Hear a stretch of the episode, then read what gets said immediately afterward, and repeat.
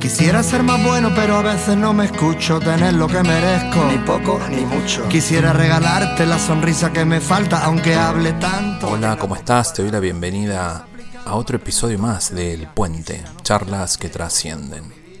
Este puente imaginario que cruzamos todas las semanas tratando de unir el cielo con la tierra, lo invisible con lo visible, lo material con lo espiritual. Soy Gustavo Torres desde la frontera norte de América Latina en la ciudad de Tijuana para RCN 1470, una estación de Grupo Uniradio, en Argentina por FM Signos 92.5 y en la provincia de La Pampa por FM La Voz 96.5. Hoy es un tema especial que voy a tocar y son los milagros eucarísticos. Mucho se puede escribir sobre esta necesidad de encontrarnos con lo espiritual, con la luz, con lo que llena el corazón. No voy a borrar esta parte que a lo mejor está ladrando un perro y lo escuchas atrás. Porque no quiero que nadie interrumpa este momento. Siempre que voy a hacer un programa sobre un tema espiritual han sucedido cosas alrededor que van desde cortarse el internet en una estación de radio donde nunca se corta, en donde no suena un despertador, en donde el internet falla, en donde se te van las ganas de hablar del tema. Por eso es que decidí no cortar. Hace un tiempo hablábamos sobre el tema de la sábana santa y todo lo que científicamente se va probando como el grupo sanguíneo de Jesús, que era AB, no recuerdo si positivo o negativo, que ochenta y dos, entre un 82 y un 86, que pesaba 80 kilos, que usaba chanclas, sandalias, por el tema de la abertura de los dedos de los pies, y que calzaba, si mal no recuerdo, el número 12 americano. Hoy llega el día a día con la ciencia que va avanzando y que se pueden probar ciertas cosas como son estos milagros eucarísticos. Te invito a que me acompañes. Está conmigo la señora Olga Domínguez desde Madrid, España, y es quien lleva a cargo la Expo Carlo, una exposición, un legado de Carlo Acutis, en donde él estudiaba todos estos temas.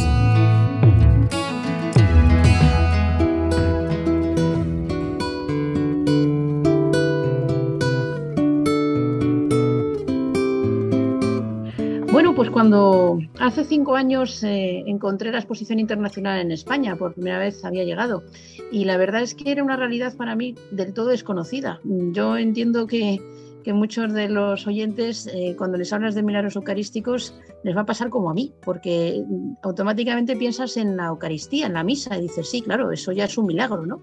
Que ahí esté el cuerpo y la sangre de Jesús. Pero realmente eso no es el milagro eucarístico. Entonces, eh, cuando yo me encontré con la exposición y descubrí lo que es el milagro eucarístico, a mí me, trastornó por completo, vamos, es que me, dejó que no me lo podía imaginar, ¿no? y ahí me enganchó, claro. Es que es una realidad que, ni siquiera los sacerdotes la conocen, porque lo, he podido constatar día a día, ¿no? ¿no? están formados en el milagro eucarístico, es increíble. Sabe que hablaba con un amigo en su momento y le compartía que mi hijo de 10 años, en, en, ese, esas preguntas existenciales, porque ¿Cómo puede ser que, sea una parte de, Jesús de Cristo la Eucaristía? Y por otro lado, hablaba con un amigo sacerdote, le contaba esto, y me comenta lo que usted mismo me está comentando. Es decir, dice, lo que sucede después de reflexionar es que la Eucaristía es un milagro en sí misma. Y me hace un montón, fuimos un montón como de aforismos y de análisis muy lindo sobre, que, sobre los milagros eucarísticos, pero él me acepta que, no conoce de, esto en sí, ¿no? Mucho, no, se ha interiorizado mucho. Mm. Y eso digo, me, me, llevó a, comprenderlo a Carlos, que fue quien inicia esta obra, ¿no? Como niño, en esa curiosidad porque lo veo en mi hijo. Así, es muy bonito eso que dices. Es, cierto, Carlos tenía pues 11 años ¿eh? cuando se encuentra con la realidad del milagro eucarístico. Y fíjate cómo quedó también conmocionado que, le dijo a sus padres, ¿no? Dice, eh, esto hay que darlo a conocer al mundo. Esto es, claro, esto hay que, hay que hablar de ello, ¿no? y aprovechó esos talentos que tenía para la informática y, así es como comenzó esa investigación que duró dos años y medio prácticamente. Eh, involucró a toda su familia, amigos y demás a buscar esa información y hay que decir que se lo debemos a él, porque la Iglesia no había hecho una recopilación nunca de los milagros eucarísticos. Es la primera persona que lo hace en la Iglesia es Carlos. Así que fíjate si, si la tarea eh, era importante y, y, bueno, y que ha cambiado y sigue cambiando la vida de miles y miles de personas, ¿eh? el milagro eucarístico. Así que es un, un, gran regalo que nos ha hecho este santo, ¿no? Este beato. llega con usted el tema de los milagros eucarísticos y la atrapa esa curiosidad, digamos, esa necesidad de saber más. ¿Y qué, qué, qué, ve que descubre en todo esto? ¿Qué va aprendiendo? Porque cada vez que habla de esto me imagino que aparte uno va hablando para uno mismo y va mm. aprendiendo. Si dice algo y se le impacta a su interior cuando me imagino que, que lo habla. Sí. Mira, eh, en tu audiencia hay muchos argentinos, ¿verdad? Pues eh, yo siempre le digo así en tono jocoso en las reuniones, en las visitas guiadas, digo, ¿hay aquí algún argentino? Y, y, dice alguno, sí, yo, muy bien, pues prepárate, ¿no? Digo, porque os tengo que echar la bronca, digo, porque por vuestra culpa estoy yo metida en esto. Y es que fue una cosa preciosa encontrar los milagros eucarísticos de Buenos Aires. O sea, ahí fue cuando de pronto, triple milagro eucarístico en el año 1992, 94, 96, en la misma iglesia de Santa María, en Buenos Aires, y, averiguar los de Buenos Aires es lo que a mí me, dejó, vamos, que se me saltaban las lágrimas, porque es la presencia real, visible a los sentidos, es que esto es lo impresionante de lo que es la Eucaristía.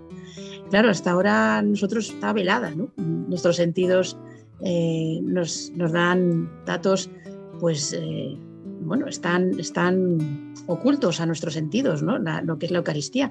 Pero claro, es que en el milagro eucarístico lo puedes ver. Y en concreto este de Argentina es, es descomunal. O sea, la investigación iniciada allí por los doctores y con los resultados médicos que dan, pues realmente es que abre, abre una dimensión desconocida para, para el público, ¿no?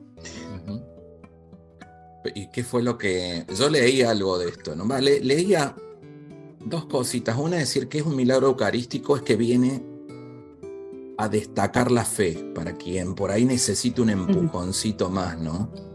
Y, y, me recuerda a esa que tocame las llagas para ver que soy yo. Sí, sí, eso es. Mira, em, si, nos fijamos un poco en Santo Tomás de Aquino, eh, dice que la Eucaristía entra por el oído.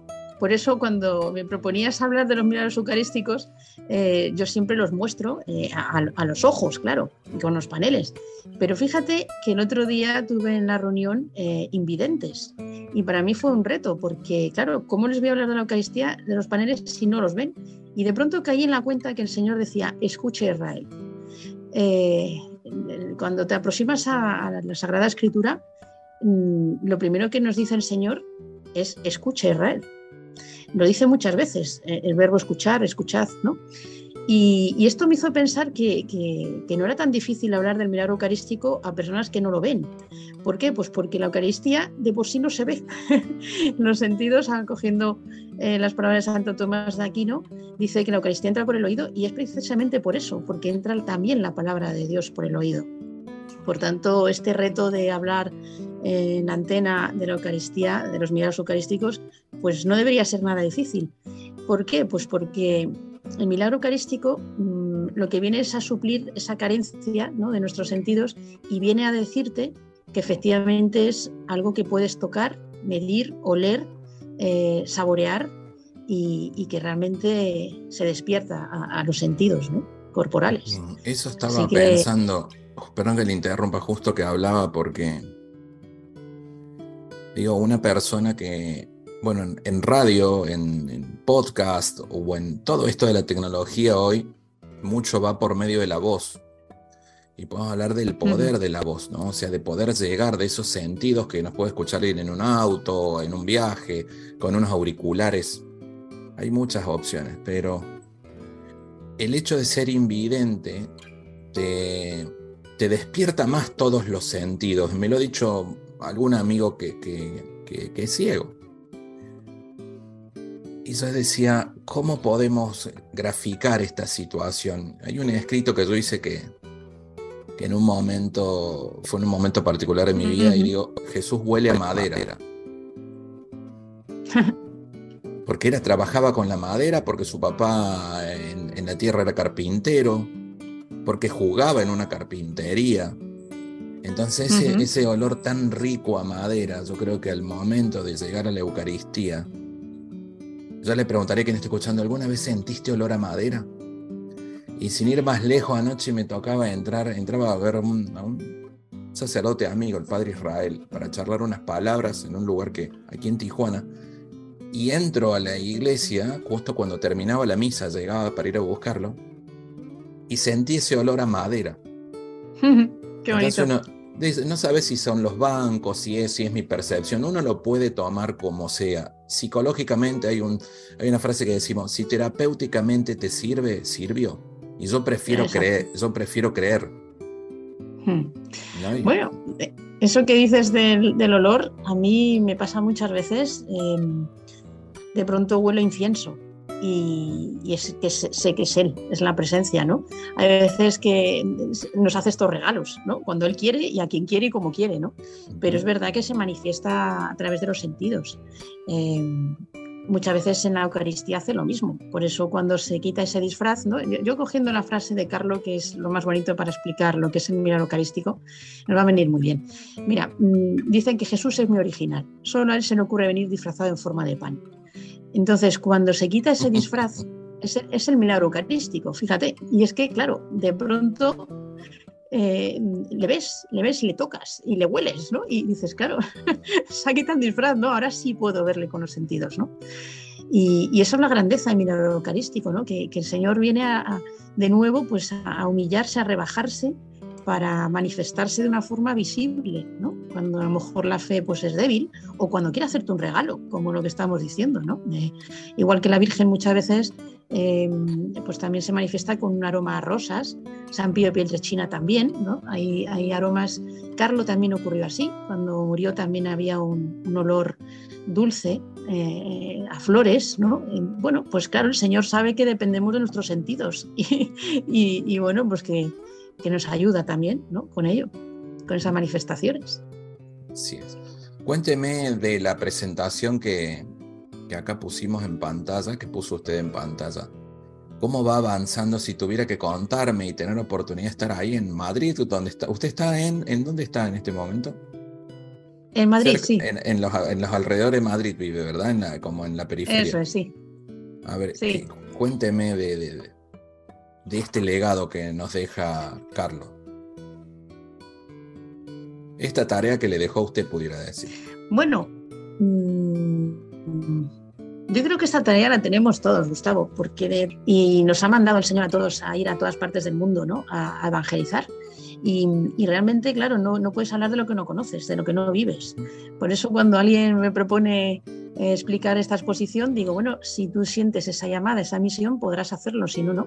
Es decir, no puedes hablar de lo que no conoces, de lo que no amas. Es imposible, no, no, llegas a transmitir. Pero claro, cuando encuentras que la Eucaristía es una persona, esa persona... Eh, lógicamente la tienes que conocer, es Jesús, no ni más ni menos que Jesús. Lo que pasa es que está disfrazado. Entonces, claro, la aproximación a la Eucaristía, pues eh, entra muchas veces, como hemos dicho, primero por el oído, ¿no? Porque cuando vas a misa, mm, ¿qué es lo que vas a hacer en misa?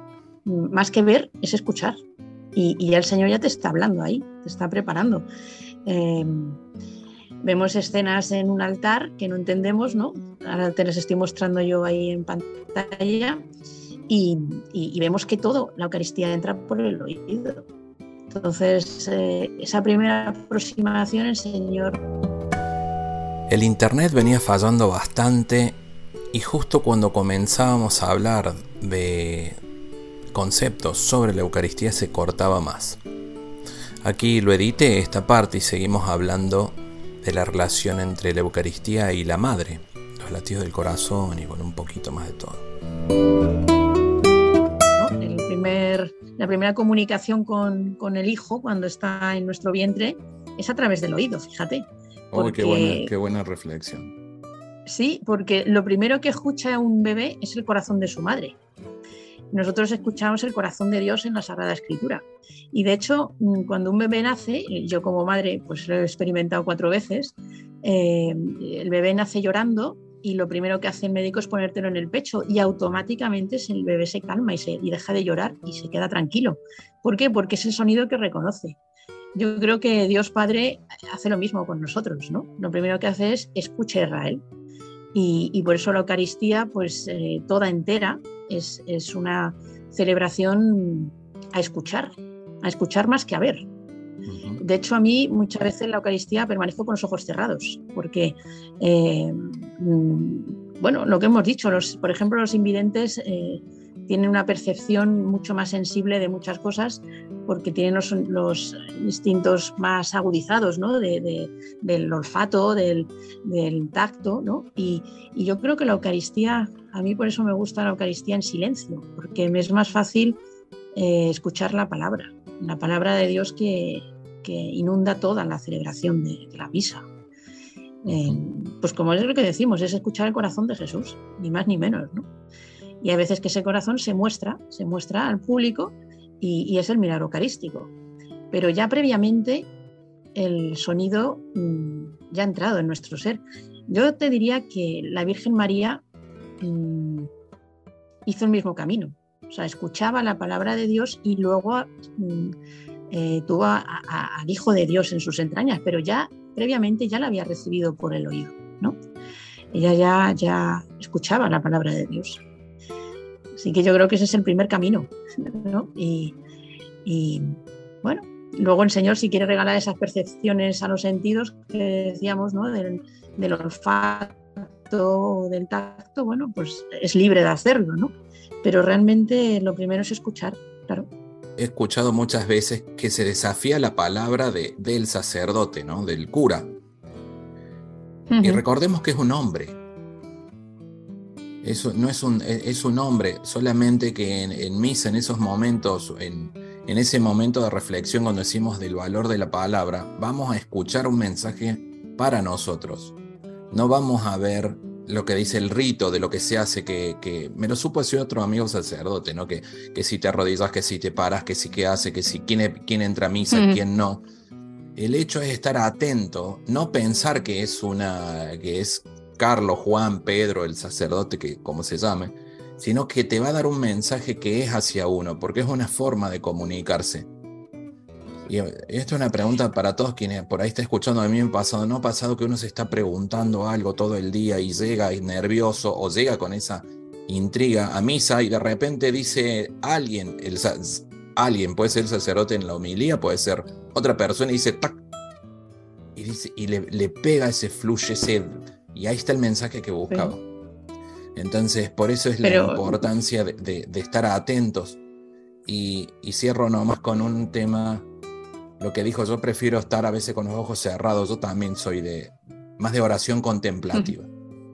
Y sí, en la oración contemplativa nos hace estar en silencio para escuchar lo bueno y lo malo, para saber qué descartar y qué tomar. Y creo que mm. tenemos que entrar, pero es una cuestión de actitud, ¿no? de cómo entramos en, en ese contacto con la espiritualidad. Claro, date cuenta que hay que entender también una cosa a quién estamos escuchando cuando vamos a misa, porque eh, esto es, ahí, ahora te estoy mostrando en pantalla uno de los paneles más importantes de la exposición, vamos a, un poco a describirlo al oyente, ¿no? Eh, está contando justo el momento de la consagración. Ahí estamos escuchando unas palabras y si no tenemos claro quién es nuestro eh, interlocutor, mm, no vamos a entender qué estamos haciendo en esa misa. Porque claro, no es ese Pepito o Antonio o Paco o Juan el que está hablando. Cuando escuchamos eh, la fórmula de consagración, tomad y comed todos de él, que esto es mi cuerpo, el que está hablando ahí es Cristo. Y mientras que esto no lo entendamos, no entendemos lo que es la misa. Claro, por eso mm, ese panel es el más importante. Digo, mira, si tú realmente sabes quién está pronunciando esas palabras, que no es ese sacerdote, sino que, como hemos dicho antes, Jesús es mi original, solo a él se le ocurre venir disfrazado en forma de pan. Si viene en forma de pan, no tiene brazos, ni, manos, ni oídos, ni orejas, eh, ni boca para hablar. Entonces necesita un cuerpo. Ese cuerpo para poder hablar y expresarse es el del sacerdote. O sea, está siendo usado por él para poder llegar a nuestro corazón, ¿no? Por medio de la palabra. Entonces, cuando el sacerdote pronuncia esas palabras, no es él el que las pronuncia.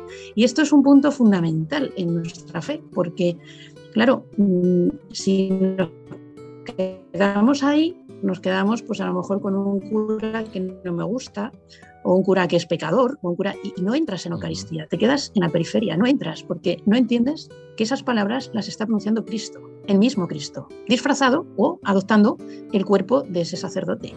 Por tanto, aunque estuviera en pecado mortal ese sacerdote o aunque no creyera en la Eucaristía, en ese preciso momento no quita para que se consagre ese pan y ese vino, porque es el Señor el que lo está haciendo. Entonces, ese es el punto fundamental de la Eucaristía. Claro, si esto lo entendemos, mm, realmente no existiría el milagro eucarístico. No, haría falta, porque sabríamos que es Él. Y como Él es palabra de vida, espada de doble filo, además, porque hablabas tú antes de la palabra, es espada de doble filo, por eso no te deja eh, de, la misma manera, ¿no? cuando lo escuchas, cuando no. Pues si tú sabes que es su palabra y Él es camino, verdad y vida, quiere decir que Él no miente, por tanto, solo escuchar esto es mi cuerpo y esto es mi sangre nos debería bastar. Gustavo, no necesitaríamos milagros eucarísticos.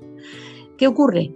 Que hay veces que esa fe es mm, débil o necesitas tocar para ver cómo Tomás, bueno, pues el Señor puede regalar el milagro eucarístico. Pero por eso insisto que, ese es el punto fundamental de la misa.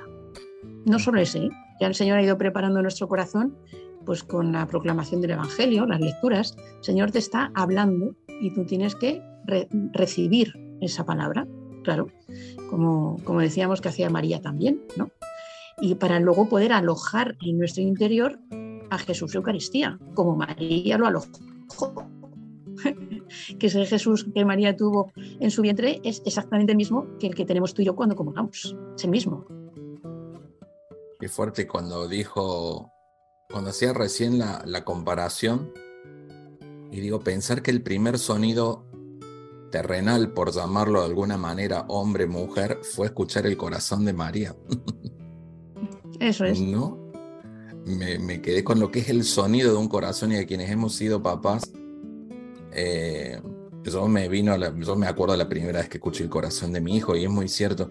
Como cuando nació mi hijo como, como padre, o sea, nació y lo pusieron en el pecho de su mamá, pero después vino una doctora y me pidió que me saque la camisa.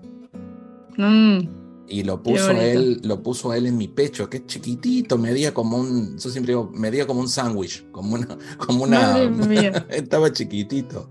Qué lindo, qué lindo comparativo. Eh, eso, eso, eso sintetiza lo que es eh, ese amor inentendible para una personita que uno ni conoce, ¿no?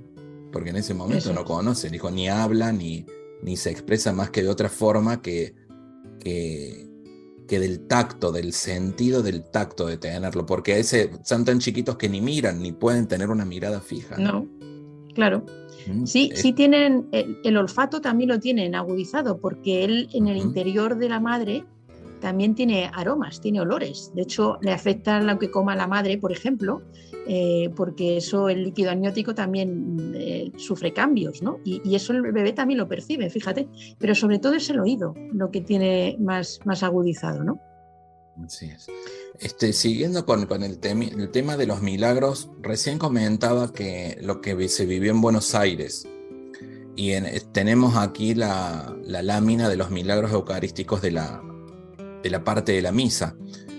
¿Qué es lo que sigue? ¿Qué es lo que más a usted eh, le va llamando de detenerse y expresarlo cuando están los visitantes en expocarlo? Pues eh, hay muchísimos milagros que, que, me ayudan un montón. Hemos hablado antes de, esta madre, el sonido del corazón. Bueno, pues la Eucaristía es el milagro eucarístico, es el sonido del corazón de Jesús. Eh, me llama la atención que en, el apartado, digamos, de los grandes milagros eucarísticos desde la ciencia, ¿no? que es la parte de expocar lo que a mí pues, es la, cumbre de la exposición, la parte más importante, em, ahí lo que nos va a mostrar la ciencia es que efectivamente en, ese pan consagrado eh, que ya la hostia consagrada eh, se ha convertido, por ejemplo, en un pedazo de carne, me llama la atención que lo que encuentra el científico son fibras del músculo estriado del miocardio, fibras cardíacas. Fíjate de qué forma de nuevo más poética lo puede decir Dios, ¿no? O sea, es imposible hacerlo mejor. Es una forma de decir, ¿ves? Eh, es referente al milagro eucarístico de Buenos Aires, ¿verdad? Eh, Buenos Aires, Lenicha también, en Sokorska, un montón de... Son los grandes milagros, son hostias que se han convertido en carne o, em, el vino em, en sangre, sangre humana. Y, claro, y te está diciendo, pues efectivamente, eh, lo, grande de esto es que la ciencia te está demostrando que, ese trozo de, esa Eucaristía, ese, pan consagrado, es un, es un, son es un corazón, pero más allá del corazón. Es que luego podemos entrar en profundidad. Yo al principio de empezar a estudiar los milagros eucarísticos pensaba que la hostia consagrada era mm, el corazón de Jesús.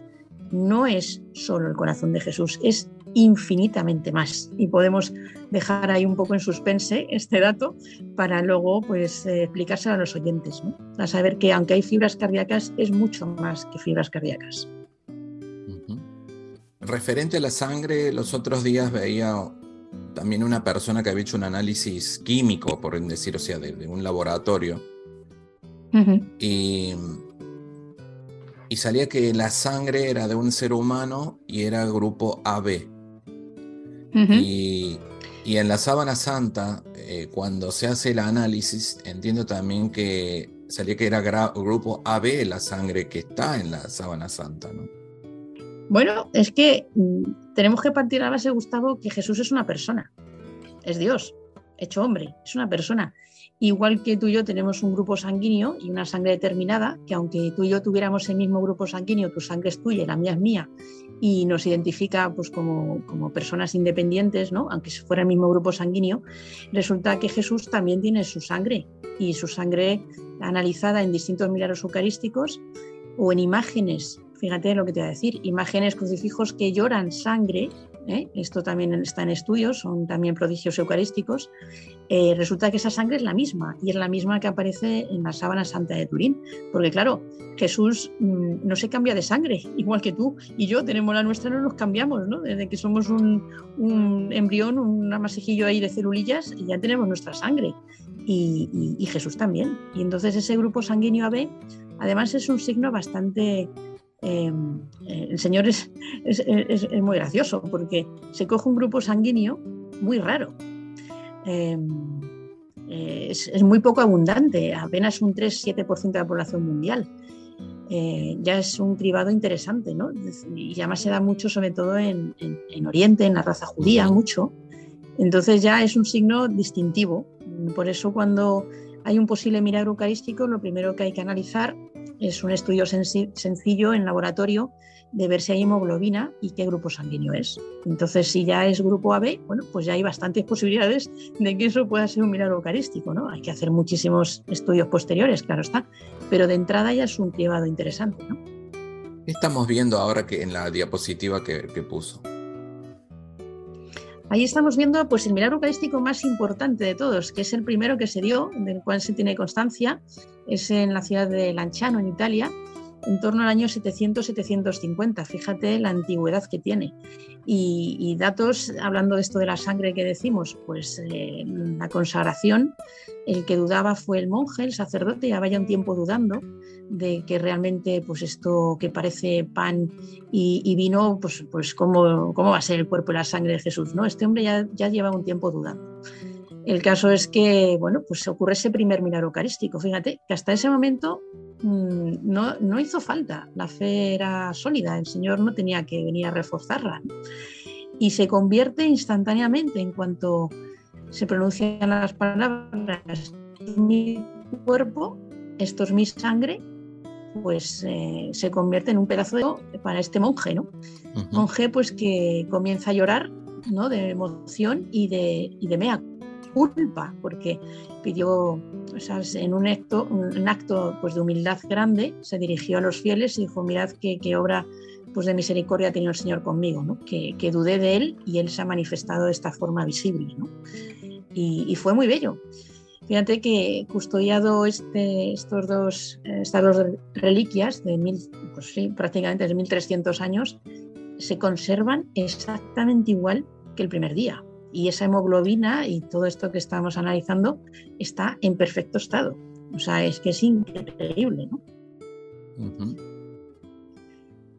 Em, ¿Qué es lo que más le pregunta a la gente cuando está en exposición, supongamos cuando le pone una de estas diapositivas? Bueno, pues dependiendo del público. Fíjate, mm, los niños lo primero que hacen es, que dicen, qué horror, qué asco, ¿no? Porque claro, son niños pequeños. Cuando les dices que se ha convertido en carne, esto me ha pasado varias veces en niños que todavía no han recibido la primera comunión, pues claro, se piensan que van a tener que comer un trozo de carne, ¿no? Y entonces estas son situaciones pues muy graciosas que yo automáticamente eh, salgo al paso. Digo, no, no te preocupes, no te va a ocurrir esto y si te ocurre, no te lo comas, tú me llamas y entonces eh, eh, ya investigaríamos si esto es un milagro eucarístico, ¿verdad? Digo, pero no, el Señor no te va a asustar, no, no, sabe que no somos caníbales y no nos vamos a comer un trozo de carne humana, así que tú tranquila, ¿no? Pero es verdad que estas situaciones se me dan mucho con los niños. los adultos lo que más les impresiona, hasta las lágrimas, hasta las lágrimas, es cuando mm, entras en, todos los informes médicos de, esos estudios y, claro, son, son, certificados médicos por, profesionales de altísima cualificación, o sea, estudios contrastados en distintas partes del planeta, en distintas épocas, y claro, los informes eh, arrojan los mismos resultados. Son mm, fibras, por ejemplo, estoy acordándome de Buenos Aires, te digo que para mí fue de los más importantes, donde el doctor mm, eh, está diciendo claramente que es un corazón eh, a, punto, a punto de morir, o sea, en agonía, una agonía extrema, con un sufrimiento, habla de agonía, fíjate, sin saber que era una hostia consagrada, claro. Eh, impresionante porque está hablando de un corazón que ha sufrido un infarto, mm, probablemente debido a un fuerte impacto, eh, un infarto mantenido casi 24 horas y que el paciente no podía respirar. O sea, es que arroja una serie de datos, Gustavo, que es que mm, no, no, no, no puedes mirar a otro lado. O sea, mm, ya no es que el Señor te entregue el corazón en plan romántico, sino que te está hablando de un sufrimiento, un sufrimiento muy grande. Eh, habría que analizar qué es lo que le hace sufrir, ¿verdad? Y por qué milagros eucarísticos como el de Fátima, que es otro descomunal, una maravilla, cuando aparece el ángel tres veces a esos pastorcitos, ¿no? Pues el mensaje que da el ángel es, durísimo, ¿eh? es durísimo. Consolad a vuestro Dios, acaba diciendo las últimas palabras. Realmente nuestro Dios sufre, ¿eh? claro que sufre. Y, los científicos lo están demostrando en, en el laboratorio. Esto es lo que a, muchos adultos mm, les hace llorar en la exposición, pero llorar. O el otro día, una conversión tremenda de una persona que lleva pues más de 30 años sin confesarse, sin ir a misa y sin nada, y salió de la exposición diciendo a su mujer, eh, creo que tengo que confesarme porque quiero comulgar. O sea, es impresionante. Es impresionante porque te das cuenta que Jesús es una persona que no está lejos, que está aquí. Y, que se ha buscado un atajo, un camino eh, increíble para llegar a lo más profundo de nuestro ser, para conquistar todo nuestro cuerpo, nuestra alma, nuestra mente, todo. Mm, y, es la Eucaristía. El otro día meditaba yo esta, esto que nos dijo Jesús, ¿no? Yo soy el camino, la verdad y la vida. Claro, pensaba en la palabra camino y, lo meditaba y decía, claro, Señor, tú esta frase la dijiste hace dos mil años. Eh, el camino, pues era camino de arena, ¿no? Era camino de piedras de la calzada romana, yo qué sé, ¿no? Pero si tú lo hubieras dicho en el siglo XXI, habrías dicho, yo soy la autopista, la verdad y la vida. Carlo nos, dice que la Eucaristía es mi autopista hacia el cielo. O sea, mm, yo creo que todo encaja, todo encaja. Eh, imagínate mm, experimentar eh, a ese Dios infinito, eterno, el más bello de los hombres, Jesús, dentro de tu ser, conquistando cada célula de tu cuerpo y hasta el último rincón de tu alma. O sea, eso es una verdad mm, que cuando la, la, interiorizas te cambia la vida sí o sí. Sí o sí. Estoy reflexionando estoy pensando, ¿no? Esto que, que estamos hablando de este tema. En algún momento hablaba, también compartía la opinión sobre diferentes apariciones marianas de la Virgen. Y, y hay mucha gente que tiene esa percepción y que no se hace público. ¿Me explico? O sea, una, una imagen, un mensaje. Y, muchas veces decimos, por ahí cuando, si hay una aparición y te hace sentir bien, es para, es para uno, es para vos, para demostrarte que no estás solo en este momento difícil. Y pienso qué nos querrá decir a la humanidad cuando se hace tan visible y tan comprobable como lo que estamos hablando, ¿no? ¿En qué, momento de la humanidad habrá estado pasando? El lugar y en el, eh, o sea, en el lugar y en el momento. O sea, en Buenos Aires en los años 94, 96, y en esa, en esa sociedad en particular, en esa la zona de, de esa parroquia. ¿Qué habrá estado pasando que vino y se manifiesta para decir acá estoy, la fe tiene que estar, estoy con vos. Hombre, yo te digo una cosa, en dos mil años no se han dado tantos milagros eucarísticos como en el último siglo, siglo y medio. Esto ya es un dato bastante contundente. Em, el Señor sabe que su iglesia sufre, que, nosotros sufrimos, sabe que necesitamos mm, acercarnos a Él, que cada vez estamos más lejos de Dios, y es así. Y nuestra madre, pues hablas de desapariciones marianas, nuestra madre nos lleva a Jesús, o sea, de la misma forma que hace dos mil años no lo trajo, ¿no? Entonces, eh, em, yo creo que, la sed de Dios que tenemos mm, es enorme. Lo que pasa es que vivimos tan, tan en tanto ruido, tan en, tanta carne, ¿no? que nos olvidamos de, lo, del espíritu, de lo sobrenatural. Y claro, eh, nos viene a insistir la Eucaristía, el milagro eucarístico en esta realidad. O sea, no podéis seguir caminando en la vida si solo alimentáis vuestro cuerpo y no alimentáis vuestras almas. Claro, el mejor alimento del mundo para, para el alma mm, es la Eucaristía, no solo ella, hemos dicho también antes lo que es la palabra. Pero es verdad que, hoy más que nunca eh, la Eucaristía tiene que ser el centro de todos, porque la vida está muy dura, muy difícil. Y, y la única forma de poder seguir caminando es alimentándote. O sea, eso nosotros sabemos, ¿no? Y, en la Eucaristía recibes, eh, fíjate lo que te digo, el otro día hablaba con niños, en la, en la adoración eucarística recibes lo más parecido a estar tomando el sol eh, en tu cuerpo, ¿no? Dices, bueno, cuando estás delante del sol y, y, estos días de primavera, ¿no? que empieza a salir tan bonitos, dices, pues lo que recibe tu cuerpo es un bronceado así, un buen color. Imagínate que mm, si te pones delante del Santísimo en la adoración eucarística, ¿qué es lo que experimenta tu alma?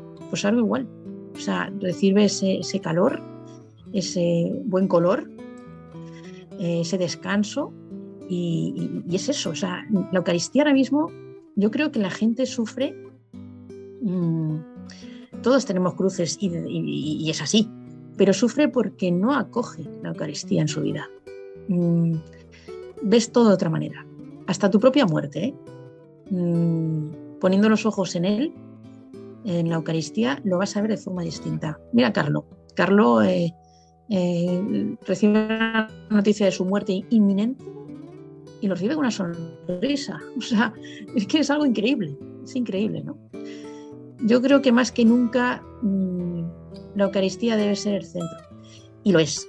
Por eso el Señor está insistiendo tanto ahora. Para que no, no nos olvidemos, no es un Dios abstracto ahí arriba en el cielo, ajeno a nuestros problemas, ¿no? Es un Dios eh, madre y padre. Por eso también nos manda a su madre, ¿no? A, la Virgen, ¿no? Para que no perdamos esa, esa, esa visión de, de estar queridos, amados por Él y, por la Virgen. María nos trae la Eucaristía igual, por eso en muchos milagros eucarísticos aparece ella también de forma visible. Eh, Guadalupe, mira, fíjate, tiene mucho de tu audiencia desde México, ¿no? Pues qué voy a decir yo de Guadalupe, o a mí es de los milagros eucarísticos más hermosos que hay, ¿no? Eh, vuelve a ser ella, embarazada, la que nos trae a, su hijo en un altar, en, en un sagrario, ¿no?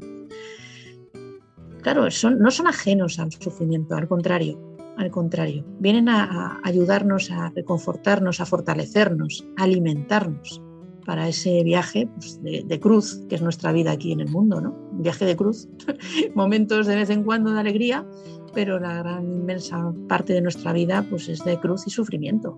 Pues como lo fue para Jesús ¿eh? y para María. Ellos no son ajenos a esto. Sí, con esto por ahí hablamos de, me está mencionando el tema, con, razón lo comenta, ¿no? Que la vida por ahí se pone muy difícil de momentos y es como el tema es como el programa que ahora renombré El Puente, el puente es para cruzarlo, ¿no? O sea, es, un... El puente no es un lugar, reflexionábamos, para quedarse a, a vivir, dice un amigo, sino que es, no es morada, sino que es para un cruce, para unir. Y la vida es un puente. Eso es. La vida, desde el momento que nacemos hasta que nos toca irnos, es un puente que tenemos que, que ir pasando en diferentes etapas y este tipo de señales, este tipo de, del tema que hoy nos convoca, más allá, de la, más allá del credo o el nivel de fe que tengamos cada uno de nosotros. Recién mencionaba que, que fíjese que en, los últimos, en el último siglo y medio ha, ha habido muchas más apariciones. Y cuando decimos por qué o cómo, ¿no será porque aparte que va dudando uno empieza a cuestionarse más y a dudar de la fe ya en esta época están toda la tecnología al alcance de todos para demostrar una vez más. Porque antes no existían los medios tecnológicos o la, ciencia no había avanzado tanto como para tener que justificar y demostrar un milagro eucarístico en este caso. Y ahora ya está todo comprobable y certificado, ya sea por, por gente, como bien decías, por científicos, en donde se puede ver que era, mm. es un, estaba en una persona en estado de agonía o bueno, yo no, conozco de cuestiones químicas y de todo esto, ¿no? Pero, pero ya lo está demostrando una persona certificada que desde el punto de vista empírico, digamos, de cómo son, de lo que transmite ese milagro.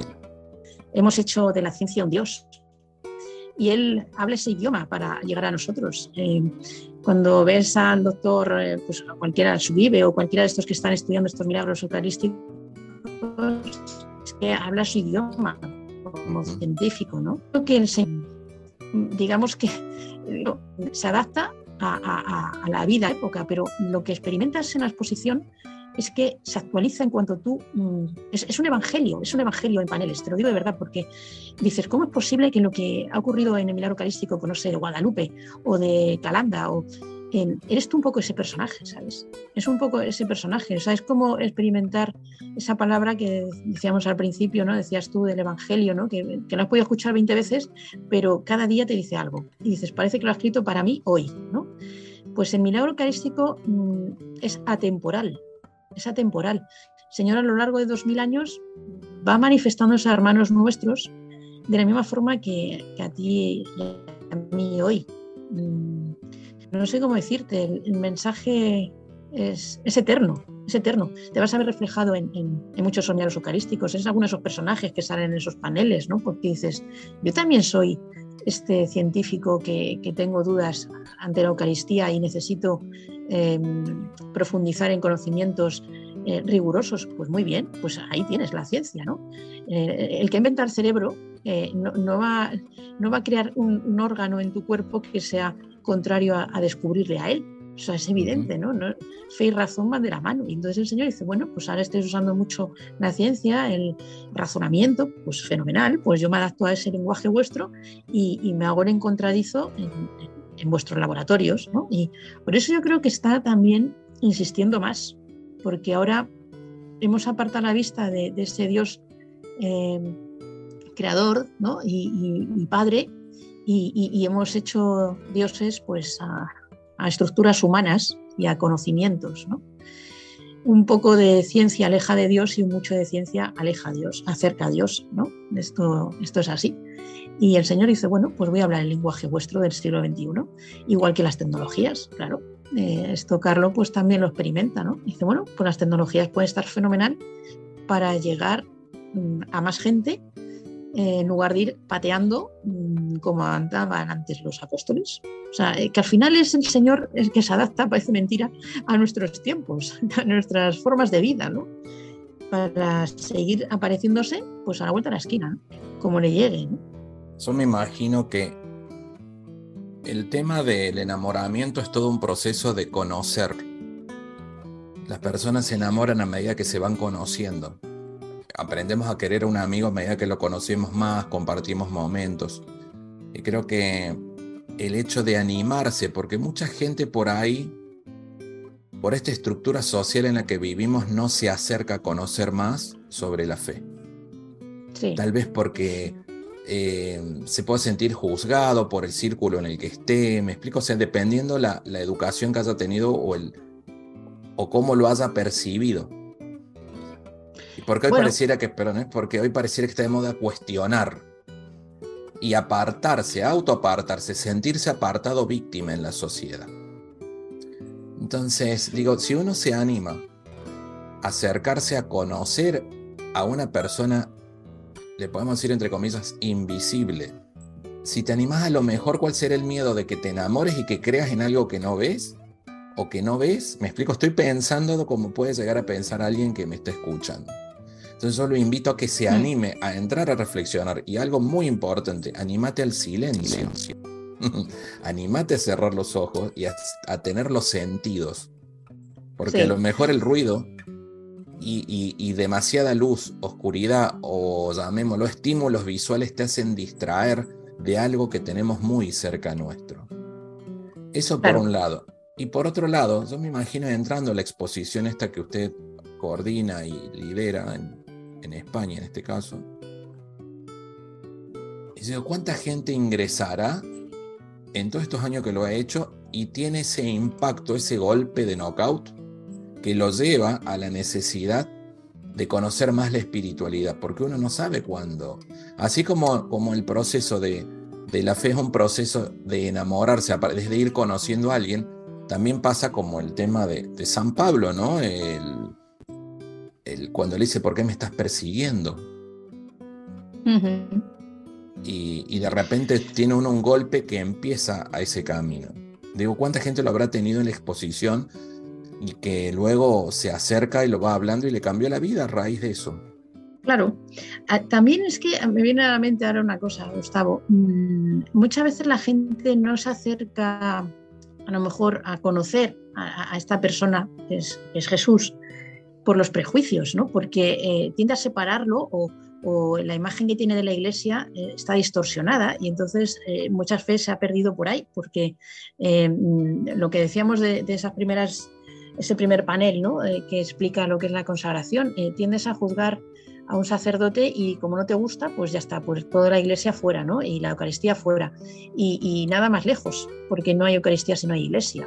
Entonces, la aproximación mm, para, para poder acercarse a Jesús es también, lo primero es, y en mi caso fue así, mi conversión, es amar la iglesia, porque solo en la iglesia tienen la Eucaristía. Y entonces, eh, ¿cómo vas a amar a Jesús si no amas a su iglesia? De la cual él, es el, autor y, el creador de ella. Pues mm, es imposible acercarte a la persona de Jesús si tú no amas la iglesia. Entonces no puedes vivir la fe ajeno a esto. Em, yo me he encontrado muchas personas pues dicen, no, sí, yo creo en Jesús y le rezo todos los días, pero no, no vengo a misa, no comulgo, no me confieso. Digo, pues entonces tú mm, eres un mentiroso, porque en la fe así no la puedes vivir. No puedes mm, separar a Cristo de la iglesia. Es imposible. Entonces, si quieres amar a uno, tendrás que amar a la otra. Y, conocer a uno, conoces a la otra, ¿no? Yo he conocido a Jesús gracias a ir conociendo la, iglesia. Mm, es muy fácil eh, juzgar sin conocer. Mm, claro, realmente solo puede juzgar el que conoce y para eso tienes que estar dentro. La iglesia, pues claro, está llena pues, de pecadores. Mira tú, tú y yo, eh, San Pedro y, tú, y todos los demás, ¿no? todos, eh, desde el primero hasta el último. Pero la iglesia es muchísimo más que todo eso. Eh, está Él ahí, está Él y es santa, gracias a Él, no, a nosotros. ¿Cómo vas a amarle a Él si no, no amas su, iglesia? Es imposible.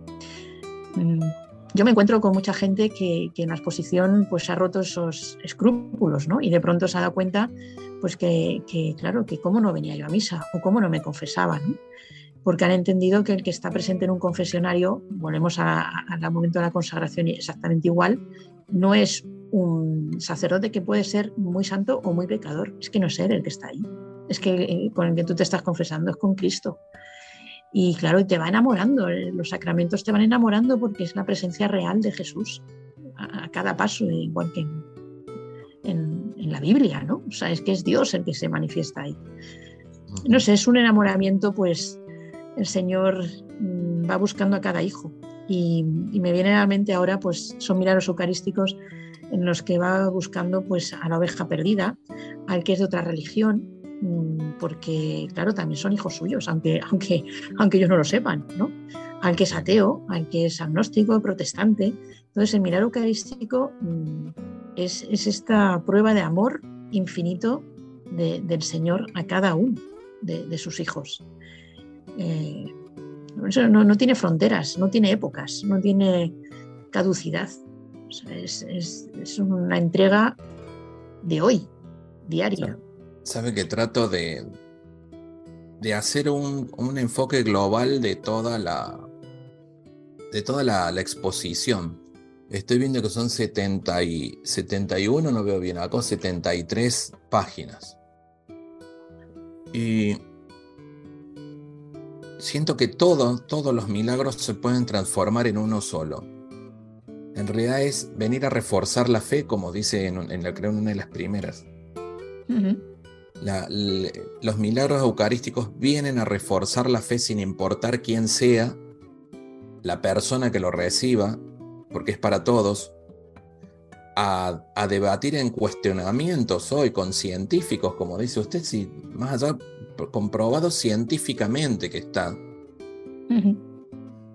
Y me quedo con una reflexión, no sé si la comentaba ahora al principio o antes de comenzar a grabar, que es como me decía un amigo sacerdote de Mendoza que me invita siempre a reflexionar mucho con sus palabras, Diego. Dice, la Eucaristía es un milagro en sí misma, pero es como poner una escala, es como escalar el Everest y estando allá arriba usar una escalerita de dos metros, después que te escalaste ocho mil y algo de siete mil y algo de metros, ¿no? Entonces, creo que esto, volviendo al mismo punto, más allá de la cantidad de milagros que acá están expuestos, ¿no? Es una prueba más ante la duda de cualquiera de que existe. Sí, pero no, no, solo es una prueba. Eh, piensa Gustavo que muchos milagros eucarísticos también son premios, ¿no? Viene a reforzar pues una fe de un sacerdote que sí sabe que es, es, él, es disfrazado en forma de pan y vino, y viene pues a hacerle un regalo. O sea, pues como por ejemplo Santa Catalina Labouré, me viene a la mente cuando el Señor pues, le muestra su rostro en la sagrada forma.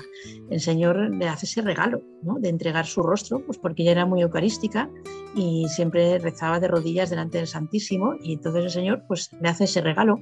También el milagro eucarístico viene a, proteger y a reforzar su iglesia la Iglesia del Señor cuando es atacada, mm, cuando está sufriendo herejías o divisiones internas o, se acola el enemigo, ¿no? Y, entonces el Señor viene a decir, oye, esta iglesia es mía, soy yo, estoy aquí, ¿no? Y, viene pues a reforzar también esa iglesia eh, perseguida, mm, dañada. El mirar eucarístico también puede venir para corregir a, sacerdotes o a personas, me estoy acordando ahora en Roma, por ejemplo, dos milagros eucarísticos, pues eh, la fe de una persona que, no que va a misa, comulga, pero no, no cree en ello. Y entonces el Señor se manifiesta para ella. Y pues el sacerdote puede ser un laico. O sea, viene muchas veces eh, no solo a reforzar, también a convertir corazones de otras religiones. Por ejemplo, Caraca de la Cruz, el seminario eucarístico, que supuso que finalmente se hiciera bautizar todo el rey musulmán y toda su familia. O sea, que, el Señor viene a buscar a cada uno. No, le importa eh, de qué religión sea. O sea, eh, viene a buscarle y a traerle a casa, a traerle a casa, que, eso es lo grande. ¿no? O, por ejemplo, Zaragoza, el milagro eucarístico de Zaragoza, pues es otro musulmán el que está implicado en esta historia. Es un sacrilegio terrible lo que, lo que cometen él y una cristiana, ¿no? Y el Señor se manifiesta y este hombre se hace bautizar, y era musulmán. O sea que, un mago musulmán además. O sea que fíjate de qué forma el Señor va tendiendo ese puente que dices tú para cada uno de nosotros, para llevarnos a, hacia casa, ¿no? Nuestra patria es el cielo, ¿no? Desde, siempre el cielo nos espera, es lo que nos enseña también el Beato Carlo Acutis. Eh, nuestra, nuestra meta es el infinito, no el finito. El cielo es nuestra patria. Entonces aquí lo que hacemos es un viaje, eh, hay que aprovechar este tiempo que tenemos aquí pues para alcanzar nuestra meta. Y nuestra meta no está aquí, está bajo tierra. Nuestra meta es ser un ser de, la eternidad, un ser eh, llamado a la vida, no a la muerte. Dos mil años hace y sigue vigente. Sí. Y cada vez más fuerte, ¿no? Y me resuena mucho esto que, por la segunda vez que lo escucho en la mañana, del infinito. El infinito, claro. Eh, la Eucaristía es como tratar de sumar en el infinito. Sí, es una, en palabras de un, santo sacerdote que yo sigo mucho, el cardenal Reinero Canta la Mesa, es una, la Eucaristía es una enormidad. O sea, la palabra más impresionante que, que escuché yo es una enormidad. No, no, no, nos cabe en nuestro interior. Pero fíjate que no te cabe el interior la palabra, pero sí el mismo Dios dentro, que es que eso es lo, más increíble. ¿no? Ese viaje hacia el cielo, eh, hacia, hacia, ese infinito, lo da la vuelta el Señor en, la Eucaristía. Y, esa distancia la hace cero, es decir, baja el cielo a, una, a un altar y baja el cielo a tu cuerpo. O sea, Piensa por un momento lo que es eso, ¿no? Comulgar. O sea, baja el cielo a tu cuerpo, a todo tu ser. Mm, eso no, se puede definir de otra manera. O sea, es, increíble. En lo personal, más allá de mi, de mi nivel de fe, soy católico, de lo que practico o no practico, me han dado ganas de ir a comulgar. Entonces, digo, si, si, si alguien está escuchando en el momento que sea, porque esto queda grabado, yo le invito a que lo haga, porque si está despertando curiosidad, ¿qué están hablando estas dos personas o cómo? Me explico, animarse, invito yo siempre al silencio, el silencio es de los valientes. Invito a ese momento eh, de ir, de reflexionar, como, como comenta usted, Solo expresa decir, llega y a ver qué dice el sacerdote, porque a lo mejor en todo lo que dice va a decir dos palabras y son para vos en este momento. Y, hmm. recién usted comenta, es Jesús mismo que habla por intermedio de un hombre, sin importar la situación de ese hombre. Eh, y así yo creo que somos todas las personas, o sea, es tan em, extraña la forma de comunicarse, tan rara, que decir viene, viene hecho pan, y yo digo, usa de una manera a las personas que ni imaginamos para hacernos llegar un mensaje. Eso es. Y, y si estás sintiendo esta necesidad, que al menos yo en lo personal comparto, ¿no? Que tengo ganas de ese momento de silencio, invitarlos a que lo vivamos, ese momento de silencio, de meditación, de contemplación, de adoración y de sentir al momento de comulgar que realmente es Cristo. Hmm. Animarse a eh, creerlo, me explico a creerlo, no de que te toco las llagas, animarse del corazón a creerlo, a sentirlo que uno está siendo parte de un milagro. Sí, para, para lo cual mm, hay que prepararse. Es decir, em, porque si no, me, claro, no, no consistábamos todos a comulgar ahora, ¿no? Eh, no, a ver, cuando ¿cómo? Traes un invitado, Claro, cuando traes un invitado a tu casa, ¿no? Carlos nos dice esta oración tan bonita, ¿no? Jesús, ponte cómodo, haz como si estuvieras en tu casa, ¿no? Esta oración que hace cuando comulga, eh, realmente cuando tú recibes a un invitado en tu casa, preparas la casa, la limpias, la ordenas, ¿no? Le pones unas flores, haces el plato que mejor te sale en la cocina, ¿no? Eh, cuando viene Jesús a alojarse en ti, hay que recibirlo así igualmente, ¿no? Por eso también hay que el, sacramento de la confesión es la puerta. Es decir, si llevamos mucho tiempo alejados, eh, el demonio también esto lo sabe, hay que, hay que incorporar a este personaje en, nuestro camino, eh, va a echarnos para atrás. O, va a decir, no, no, si tú comulga, ¿no? Que es fantástico, ¿no? Bueno, ya, pero no puedes cometer un sacrilegio, ¿no? es decir, tú, no, tú, tú tienes que tener la casa limpia, ordenada, ¿verdad? Y, esto, pues como esta persona que no ya se convertía, ¿no? Decía, mm, quiero confesarme porque, o sea, creo que tengo que confesarme, decía, porque quiero comulgar. O sea, él empezó en el orden adecuado. Y porque además esa petición que le vamos a hacer a Jesús de, poder vivir esa Eucaristía con esa devoción, te la va a dar Él, te la va a dar Él en cuanto tú eh, te rindas ante Él. Es decir, el Señor le encanta, le encanta que le pidamos. Y, y si nuestra fe es vacilante o, o estamos en un momento pues, un poco más alejados o no le conocemos, pues solo hay que pedir la fe, pero esa fe pues se recibe de rodillas. Él está deseando darla, pero claro, hay que pedirla. ¿no? Y pues es que yo no tengo el don de la fe, pues muy bien, pues pídelo, pídelo, que el que quiere dártelo es, el mismo Dios, como no te lo va a dar, ¿no? Si, si lo que quieres es que entres en comunión con Él, que entres en, su vida, ¿no? Y tú, y tú le dejes entrar. Entonces, claro, ¿cómo no te lo va a dar? Pero ponte de rodillas, claro, pídeselo. y entonces, una vez que ya hayas hecho eso, el resto lo va a hacer él. No vas a tener que hacer nada. Te va a dar todas las consolaciones y todos los regalos que, necesites y lo va a hacer él. Simplemente lo que busca es un corazón pues humilde, desprendido, eh, como diría Carlo también, ¿no? Menos yo para dejar más espacio a Dios. Sabe que el otro día hice una grabación con un amigo que escribió un libro que se llama Dios existe. está bueno, eh, porque le da, le da mucha vuelta al tema justamente y terminamos hablando de esto y poniendo en duda todo. O sea, se pregunta en su libro hasta si era extraterrestre, porque son preguntas que la gente se ha ido haciendo y compartíamos de todo. Y pienso, ¿sabe cómo la veo dentro del mundo este general Olga? Como vendedora, pero no malentendido la palabra vendedor. Es como yo le pusiera la, a la exposición Dios existe. Porque si un, Dios, en, en qué punto de vista, tengo aquí una exposición de todas pruebas científicas de lo que se llama milagro eucarístico. ¿Me explico? O sea, pero todo está puesto en estas diapositivas y en lo que estamos hablando, es cuando llega uno flojo de fe o, en la búsqueda de algo, más que flojo de fe, digamos en la búsqueda. El que llega está buscando algo, está buscando reforzar, conocer, eh, ¿cómo se dice cuando este, no es discutir la palabra, debatir, pero cómo puede ser posible? Y en ese frente de, todo esto está usted. Entonces yo me planto y digo, a ver, y esto es, estamos en la diapositiva 51, 50, vamos a la 34, búsqueme la diapositiva 34, por favor. 34, vamos a ver. Yo, es que lo resumo todo en una frase. Mm, para los que tengan preguntas, mm, dudas, eh, que quieran debatir, ven y verás.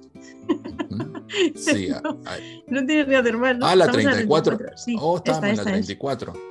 Ok, bueno, seguimos en Buenos Aires. Pero por ejemplo, entonces, ah, dije yo, esa no había visto. Seguimos en Buenos Aires. Cuando uno plantea, dice, pero ¿cómo puede ser posible que esté? A ver, y bueno, ya hablamos sobre la 34 y hablamos mucho, pero la verdad que fue una casualidad que diga de nuevo la 34. Tal vez será porque hay más gente. A ver, esa por. La... Esta leñicha, por ejemplo. Esta también, esta, bueno, esta, esta es otra también, aquí ADN humano, ¿no? Estamos viendo eh, estudios de genética, ¿no? En una hostia consagrada que sangra, hay ADN humano. Pero de todas formas, fíjate que para el que cree, no necesita razones, ¿no? Y para el que no cree, cualquier, como dice la frase esta, ¿no? Cualquier eh, razón no es suficiente. Eh, nosotros no necesitamos razones. No, no, no. Mm, y al que no quiere creer, por muchas que se las des, tampoco va a creer. Porque lo que te digo, pasa por menos coco y más rodillas. Mm, más. En, en, cómo empezamos el tema, en, en sensaciones, en menos razonamiento y, fluir más en la vida misma. Más confianza. Si es que al final la fe es un asunto de confianza, no, no, es, de, no es un acto heroico. Es decir, bueno, si tú realmente existes, Señor, si es como te pintan estos eh, católicos eh, que, que, hablan de ti, eh, por favor, por favor, manifiéstate a mí, yo, yo quiero conocerte, ¿no? O sea, yo, yo creo que el primer paso es ese, es la humildad, es hacerse niño, eh, confiar, o sea, la, fe no es un acto heroico de, ahora, pues creo por, por, razonamiento, no, crees por confianza. mm, como un niño mm, entregado a los brazos de su padre, ¿no? Su madre. O sea, si se tira desde dos metros de altura, sabe que su padre no le va a dejar que se estampe contra el suelo. O sea, su padre sabe que le va a tender los brazos y le va a coger. Pues eso es lo que hace Dios con nosotros. Pero claro, tienes que lanzarte y confiar en Él. El resto lo va a hacer Él solo. O sea, no, vas a tener que hacer nada. te lo va a dar todo. Por eso cuando intentas eh, maniatar a Dios o, argumentarlo desde tu pobre cerebro, mm, mal vas, claro, porque, porque te limitas, no le puedes limitar a él ni a ti. O sea, tú solo tírate, tírate y él te va a coger.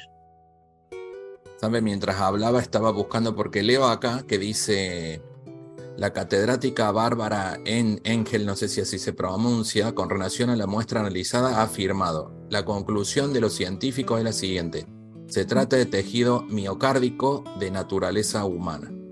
Eso es. Y, estaba buscando cuál es el símbolo de corazón por el cual nos conocemos a nivel mundial los seres humanos. Y en internet aparece que es el símbolo del amor, de la familia, de los amigos, de la pareja, todo. O sea, Em, y el corazón simboliza las sensaciones y es lo primero, como decía, es el primer símbolo de vida y el último, el latido. Claro, qué bonito, así es. Es el primer signo de vida, el latido. Y cuando se va y uno se muere, deja de latir el corazón. Y fíjate que la Eucaristía es un latido constante, eterno, ¿no? Que nos transporta a dos mil años. Hemos celebrado la Semana Santa ahora y yo se decía a la gente, oye, que cada vez que vas a misa es haces un viaje en el tiempo y en el espacio y cada vez que celebras eh, la Pascua de la Resurrección estás en dos mil años atrás.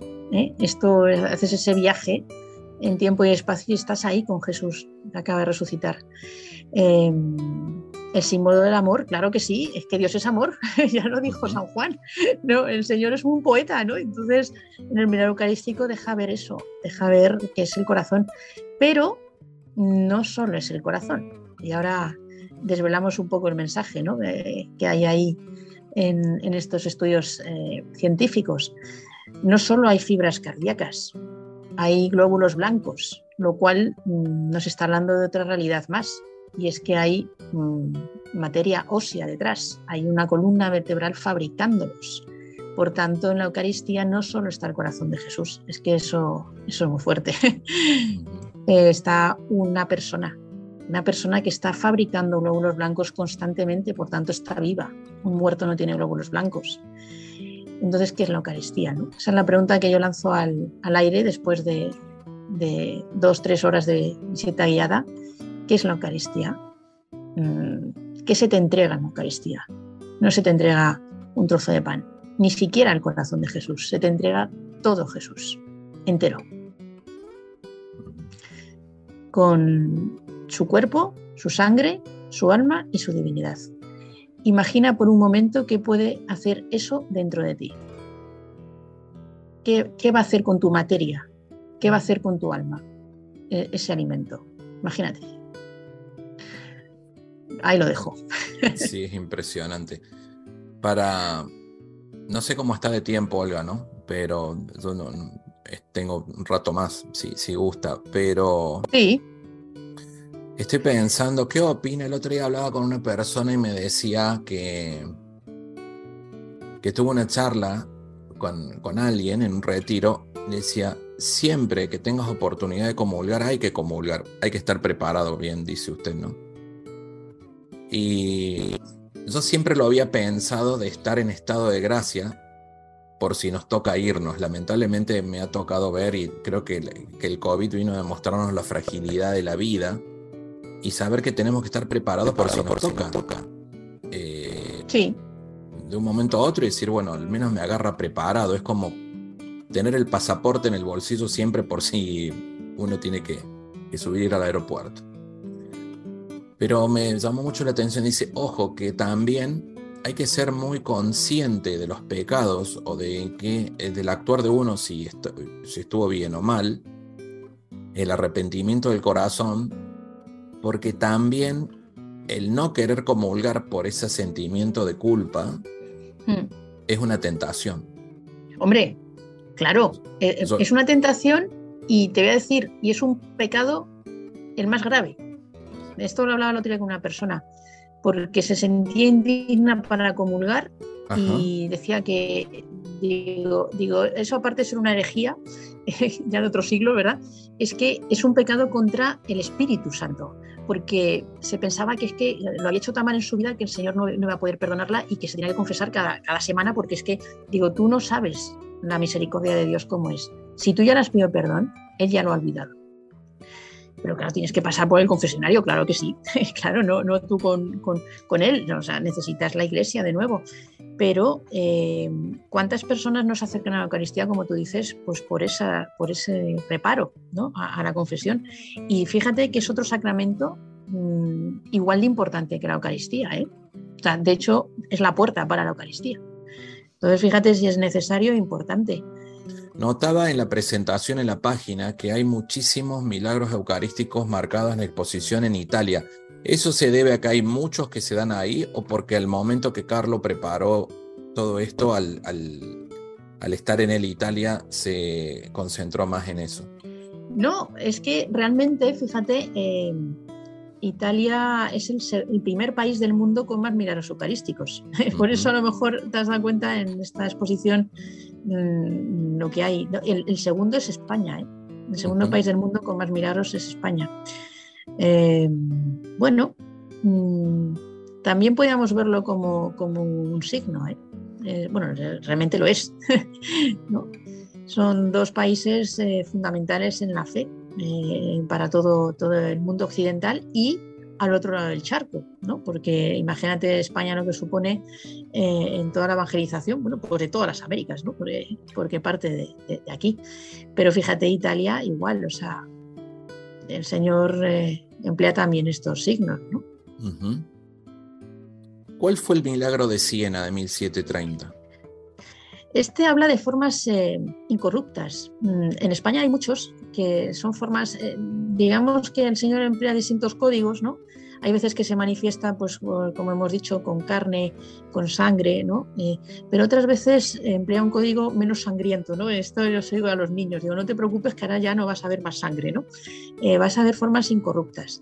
Por ejemplo, en Siena o, en San Juan de las Abadesas, en, Ponferrada, Onil, eh, son, son milagros eucarísticos en los que eh, bueno, pues ha, habido un sacrilegio eh, terrible, ¿no? Mm, han sido robadas formas consagradas y, aparecen de pronto pues, en lugares ahí arrojadas o abandonadas. También en Polonia había otro que fueron arrojadas a un pantano.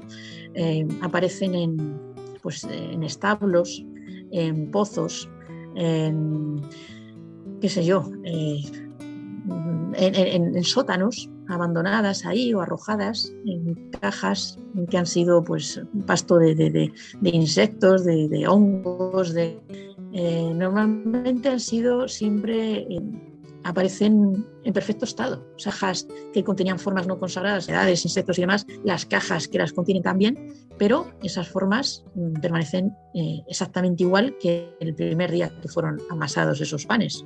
De hecho, los estudios científicos pues lo demuestran, ¿no? Dices que es como pan recién amasado y, te ha pasado 300, 400, 600, 700 años. Y fíjate que esto un día lo meditaba yo, decía, Señor, ¿qué, quieres decirme con esto? ¿Por qué te manifiestas así? Y me vino a la mente, eh, Dios es amor, Dios es eterno, el amor de Dios es eterno. Y su forma de decirlo son estas formas incorruptas. O sea, que aunque tú te alejes de Él, Él permanece fiel y Él, y él no, su amor no se va a olvidar de ti. Mm. O sea, que, que aunque lleves como este hombre lleva 30 años sin volver a casa, a, la iglesia, eh, pues el Señor le, ha recibido, claro, claro. Y yo creo que esas formas incorruptas nos hablan un poco de eso, esa belleza, ¿no?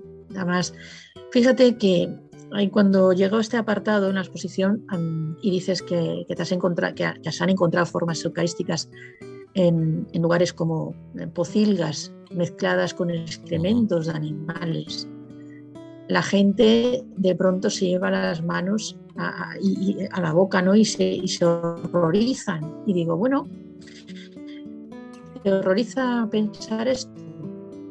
Bien, piensa que muchas veces nosotros le recibimos indignado y somos esas mismas pocilgas, ¿eh? somos exactamente igual de miserables y de sucias. Por eso, mm, fíjate, Carlos se confiesa todas las semanas. Eh, él no podía pensar en recibir al Señor de forma indigna porque es que cometemos un sacrilegio. Por eso cuando hablábamos de acercarnos a la Eucaristía, por supuesto que sí, claro que sí. Igual que comes todos los días, respiras todos los días y duermes todos los días, pues tienes que tener la Eucaristía diaria. Pero, pero esa casa tiene que estar limpia. ¿no? Y es que si no cometes un pecado todavía peor, y es el sacrilegio. Sabe que lo veo de otra forma. O mientras, no, contraria, ¿no? Como complementario. Yo lo veo por ahí cuando pasamos situaciones difíciles, que nos sentimos que estamos en una. Hay miles de situaciones en la vida, tragedias, guerras, hambre, carencias. Eh, y en el medio de la carencia y de toda esa adversidad, eh, Jesús se mantiene vivo. Eso Eucaristía.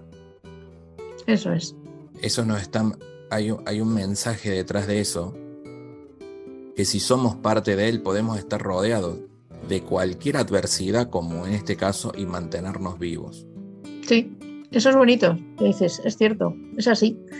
En sacrilegios, efectivamente es despreciado ¿no? y, arrojado, pero él permanece ahí.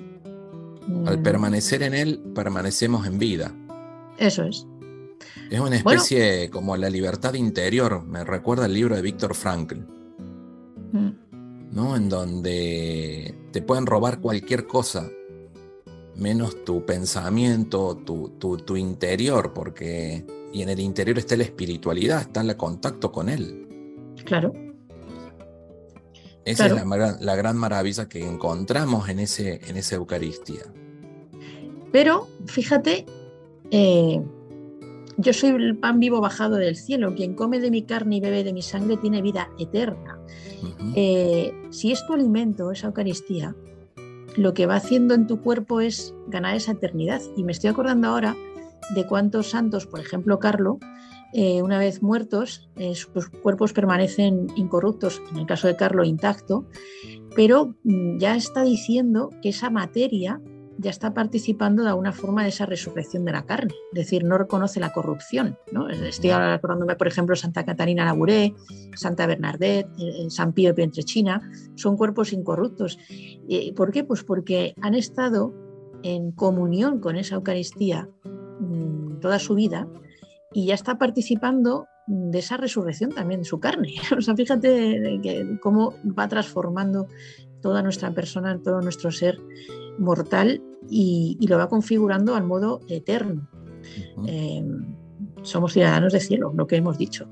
Y, esa eternidad ya la empezamos a gozar aquí, con, la Eucaristía. Van varias veces que lo menciona San Pío de Pietrelcina. Y a mí me causa una necesidad muy grande de saber de él. Después le voy a pedir el contacto a ver con quién puedo, puedo hablar sobre San Pío. Bueno, San Pío es un gran santazo y de hecho además está muy unido a Carlo Acutis porque eh, él era muy devoto de San Pío y es que desde su más tierna infancia pues su tía abuela, la, la tía de Antonia Salzano, su mamá, pues era dirigida por el, por el padre Pío, ¿no? Y de hecho, pues cuando, cuando esta mujer hablaba a Carlos de chiquitín de San Pío, pues eh, claro, esto despertaba la curiosidad en, el niño. Es un santo eucarístico, totalmente, es capuchino. Y fíjate que hasta Carlos pidió ser enterrado en Asís porque él, pues, lógicamente, es seguidor de San Francisco de Asís, eh, hasta su cuerpo está enterrado en, ese sepulcro ¿no? que está visible en, la expoliación, que está, lo llevan los capuchinos, eh, como San Pío. ¿no? Y sí, la espiritualidad de San Pío le ha rodeado toda su vida a Antonia y, le sigue rodeando, claro, y, a Carlos, por supuesto. De hecho, pues eh, él todo tiene en común también con San Pío, pues todo, toda esa relación que tiene con su ángel de la guarda, ¿no? también ha aprendido de San Pío. Eh, conocimiento de lo que es el, mal, el infierno, el, demonio, ¿no? Satanás. Eh, todo esto también le viene de, San Pío. él peregrinaba, ya estaba hablando con la familia Zavala, que es quien mejor te puede hablar, aparte de los libros y películas que han hecho y todo, eh, pues de San Pío y Pieltrechina, pues ellos son conversos gracias a, San Pío, ¿no? Y me decía hoy Paloma, eh, la mujer de José María Zavala, claro, la conversión de ellos entró a través de, de San Pío. Y yo les decía, digo, fijaos que os debo que ahora yo quiera al Padre Pío, mm, porque a mí me daba miedo el Padre Pío cuando yo le veía en fotos así, ¿no? Me, asustaba. Y, se lo debo a ellos, el, ese amor ahora que tengo a, San Pío. Y también porque, claro, dije, pues si Carlos mm, quiere a San Pío, pues, pues entonces Olga tranquila, ¿no? Pues es un santo de la iglesia y es, y muy interesante. Y fíjate que San Pío hoy en día tiene mucha fuerza también eh, porque nos está hablando también ya no solo de la Eucaristía, sino del, mal, de, de, Satanás y de los demonios, ¿no? Lo vivió en sus propias carnes. Y, más que nunca hoy estamos siendo azotados por él, por el demonio. Entonces, eh, yo creo que un santo como San Pío es un referente fundamental ahora mismo para entender es qué combate le estamos librando, que no es un combate en la carne, sino en el espíritu. Y, hay que ser muy firme en estas cosas. Yo ahora mismo a mí San Pío me está ayudando muchísimo y se lo debo a Carlos también, ya te digo, esa aproximación a él. O podemos estar hablando un montón porque me vino ahora, pensaba cómo es el tema del ángel de la guarda, el ángel custodio. Este. Veo en todo este mundo que a todos nos llama la atención la curiosidad y eso está bueno ser curioso. El tema es que tener, un tener discernimiento sobre, sobre los caminos de la curiosidad, porque empezamos a tocar temas que a mucha gente le llama la atención, ¿no? Cuando uno habla del mal y empieza del mundo este que nos rodea, de situaciones como que sí, la otra vez hicimos con usted la grabación de sobrenatural, de creer un poquito en lo sobrenatural. Y yo la, otra vez le, le, contaba, así, yo hay muchas cosas, la gran parte de las cosas que hago las hago para mi hijo, la verdad. Y digo, esta necesidad de de acercamiento con lo espiritual, con lo sobrenatural, en este caso, de, hablando de santidad, pero hay mucha gente que le llama mucho más a hablar de cosas de miedo, como quien diría.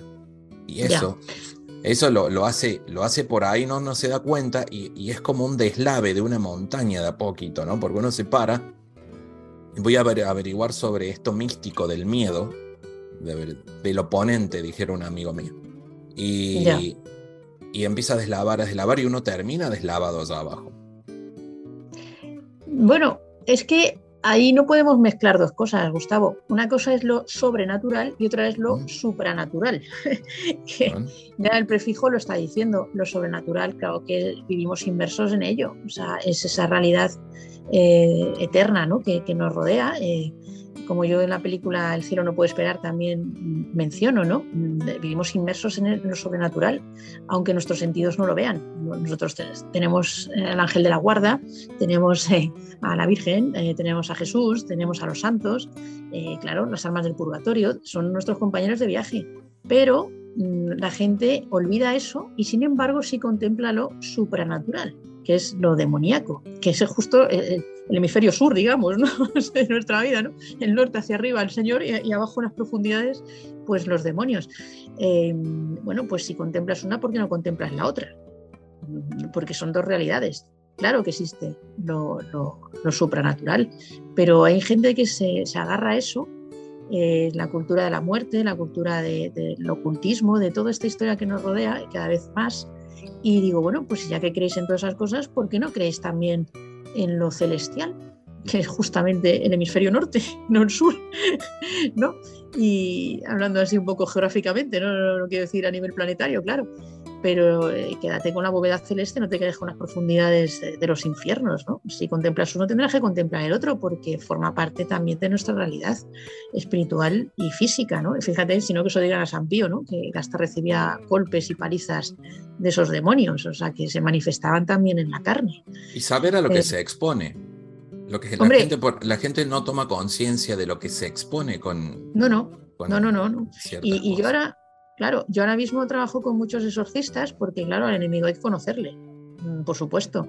Si, si la mayor batalla que ha ganado Satanás es hacernos creer que no existe, eso está clarísimo. Entonces, cuando sabes cómo actúa y dónde te lo puedes encontrar, pues eh, claro, como una guerra que vas, tú no te puedes ir con tirachinas. O sea, tú te tienes que ir armado hasta los dientes, ¿no? Una guerra. Pues cuando esa guerra es contra todos estos poderes infernales, pues eh, tienes que ir armado hasta los dientes, claro, no con un tirachinas. Entonces hay que conocer que el enemigo existe, claro, y cómo actúa además para, pues, para estar protegida, ¿no? Es decir, pues, pues no. ¿Y cómo te proteges? Pues mira, con las armas que te ofrece la iglesia, volvemos al comienzo, ¿no? Eh, la Eucaristía diaria, rosario diario, la confesión frecuente, eh, la lectura de la Sagrada Escritura, o sea, todo exactamente lo que hacía Carlos. Exactamente. Y eso, y eso es muy importante, esto que acaba de comentar, que, que forma parte de un hábito al, principio. Eh, hay algo muy lindo atrás de todo esto que te lleva a enamorarte de la fe.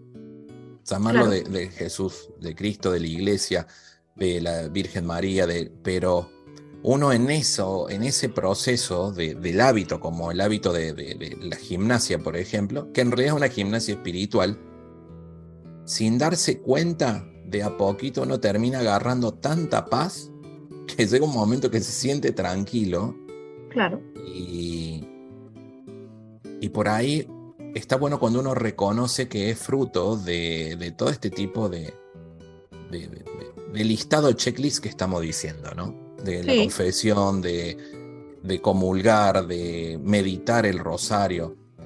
o podemos estar hablando un montón. Anoche hablaba con un amigo mío de que por ahí rezamos, hablamos del rosario, ¿no? Mira las conversaciones con un amigo, pero yo le digo, me gusta tanto hablar con ellos. Y le digo, es que más de una acción repetitiva de Padre nuestro que está en los cielos, o Dios te sale María, es meditar cada palabra. Porque le decía, el Padre nuestro tiene hasta un exorcismo dentro de, del mismo Total. oración. Sí, sí, totalmente. Pero la repetimos sin pensar lo que estamos diciendo y sin la a lo mejor sin la fe o sin la convicción de nuestro pensamiento y la conexión con el corazón necesaria. Creo que si de ese momento, si creemos un poquito más en esto sobrenatural del punto de vista del bien, creo que estamos, que damos un gran paso. O sea, es, es, armar un checklist, me explico, de todo esto que estamos hablando. Milagros eucarísticos es sumamente importante, digamos que es un, es algo más que se comprueba científicamente de que Jesús está vivo, independientemente de la creencia. O sea, vos crees sos católico o no, no, esa no es la pregunta. Es decir, el catolicismo hubo una persona que apareció hace dos mil años y, bueno, es, fue y es y será tan importante que cambió la humanidad totalmente, ¿no?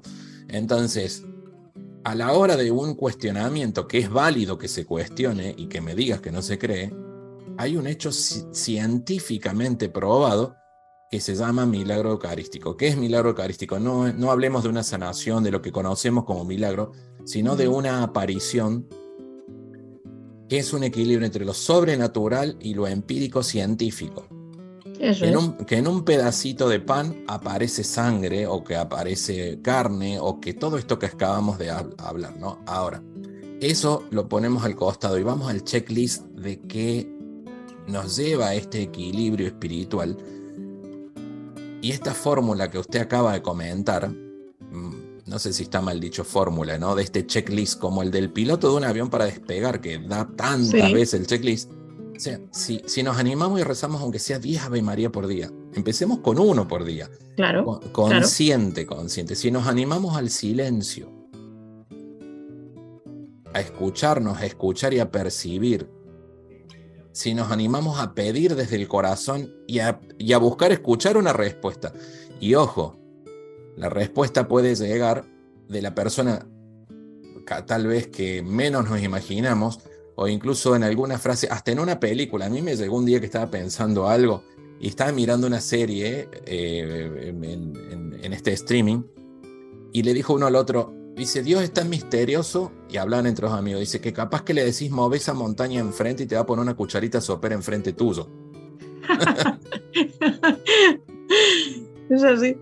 Bueno, fíjate, claro, eh, se, ha quedado ahora sin brazos, sin piernas y sin boca y tal, entonces se tiene que buscar las maneras para llegar, ¿no? Porque ahora está cautivo ahí, encerrado en un sagrario, en una custodia, ¿no? Entonces dice, bueno, ¿cómo me las apaño yo ahora? Bueno, pues necesito de tus brazos, tus piernas, tus brazos, tus, tu boca, ¿no? Y para llegar a ellos, ¿no?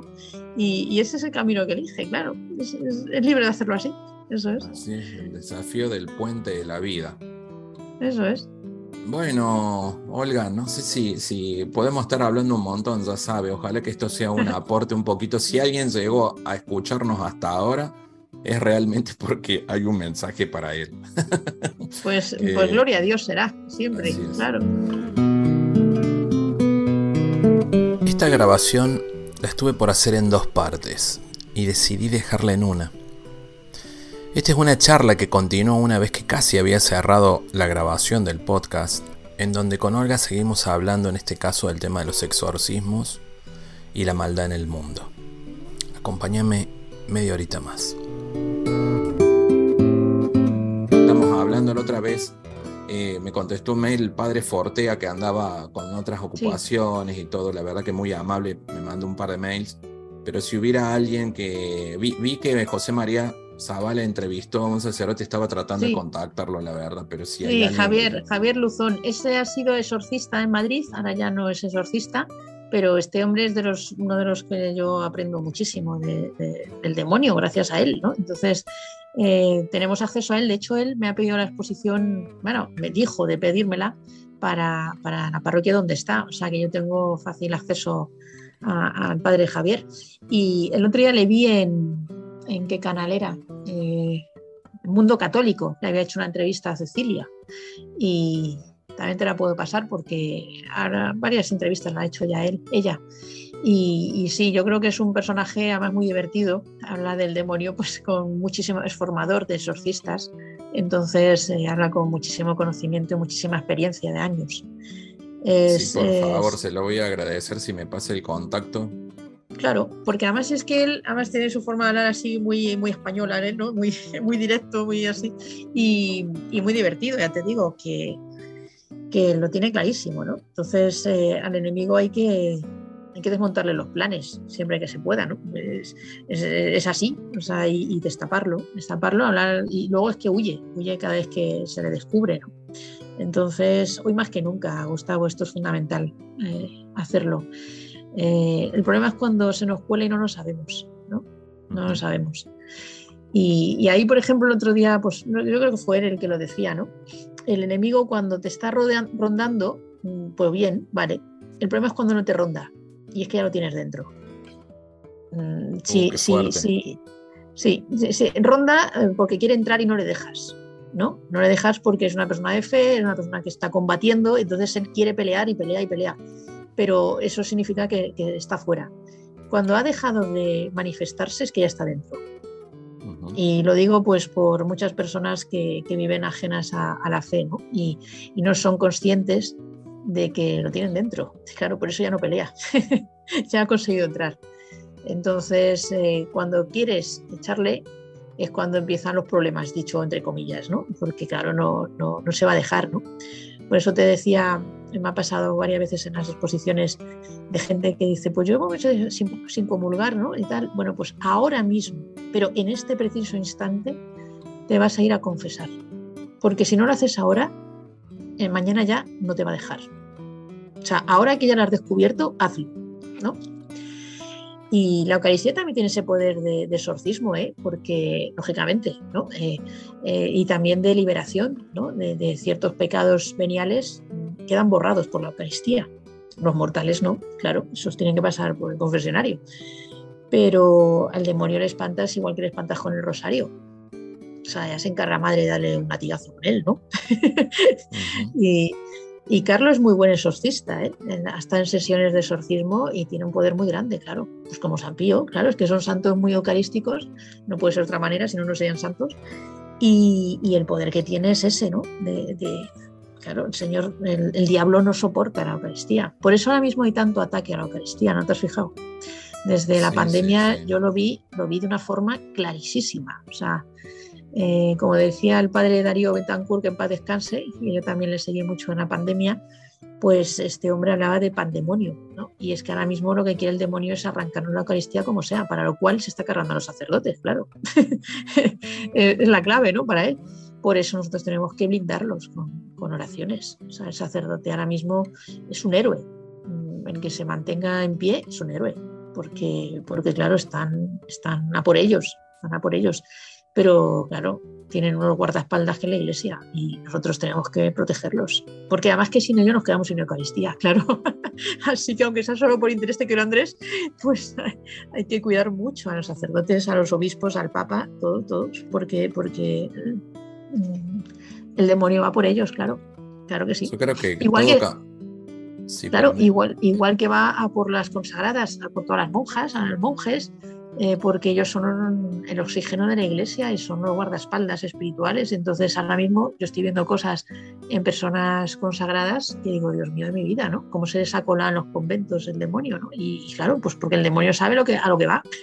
Entonces, claro, a esta guerra no podemos ser ingenuos, tenemos que conocer al enemigo y cómo actúa. Claro. Y aparte hay una cuestión este, en todo esto que hay que estar preparado porque ante cada acción hay una reacción. Sí. Y y en cada uno va pasando, creo que, en cosas causales, esas casualidades, tan casualidades tal vez como...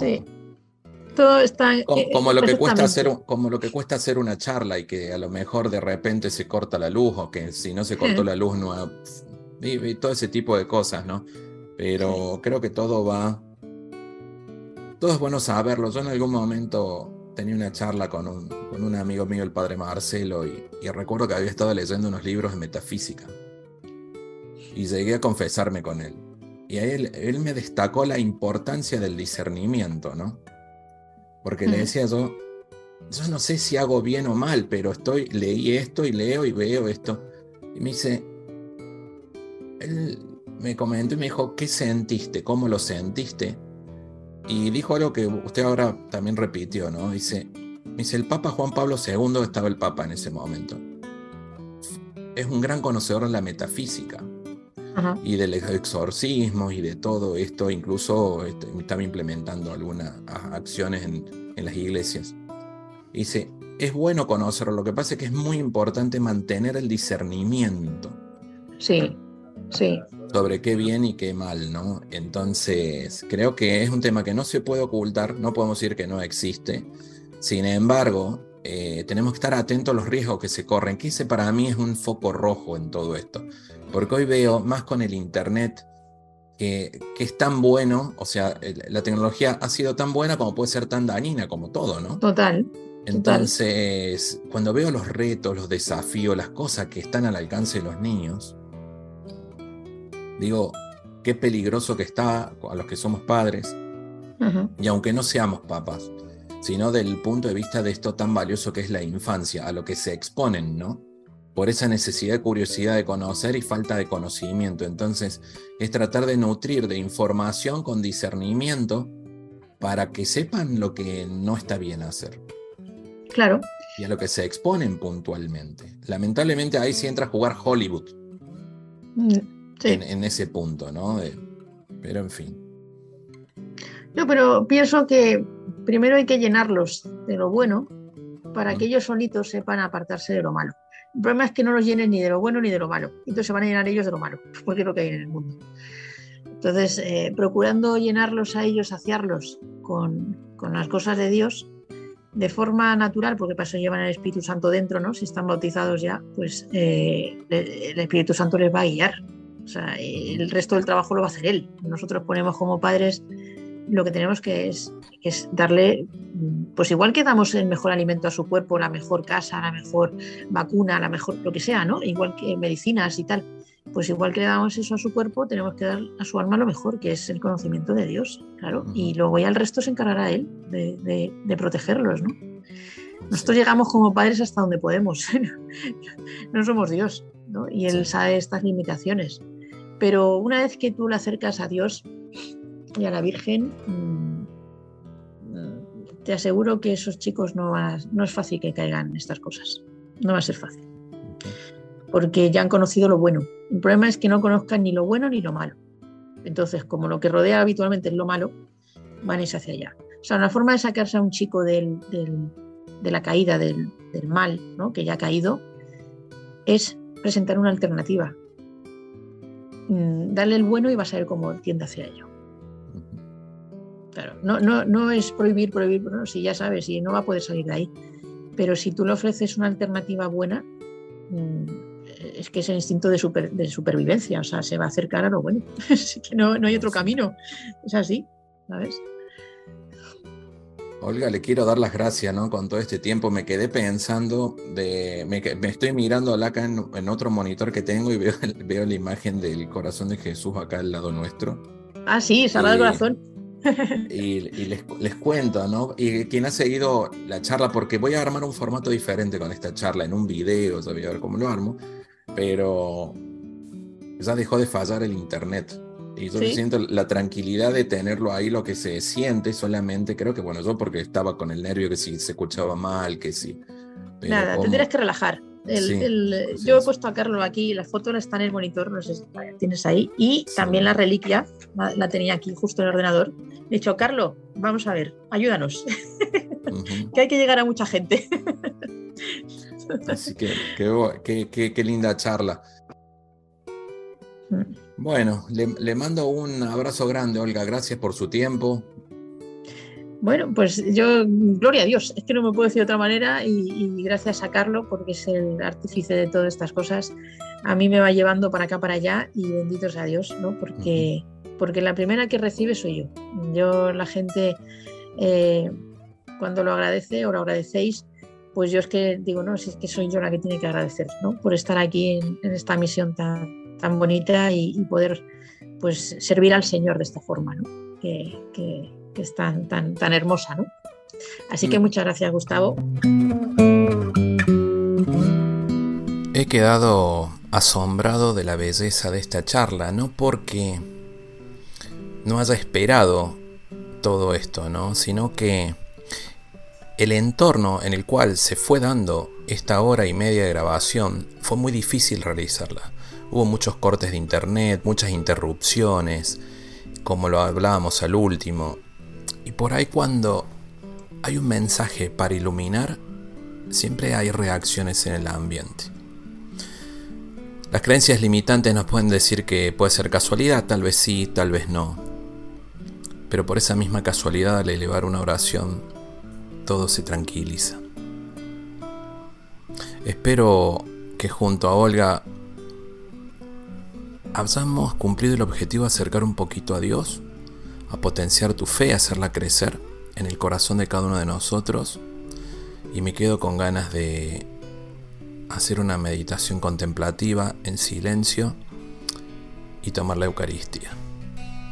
Que Dios te bendiga y te espero la próxima semana. Chau, chau.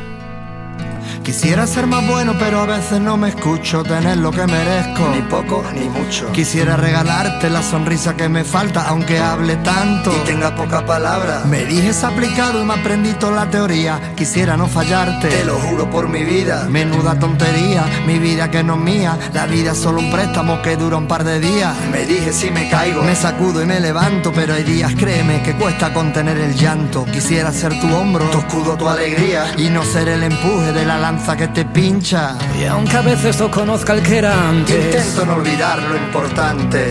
Ya sabes que aunque quiera nunca te devolvería aquello que me diste cuanto más falta me hacía. Y entregarte el corazón, que siempre lo lleves cerca. Si algún día me perdí, no dudes que estoy de vuelta. Y entregarte el corazón, dar todo lo que tenga.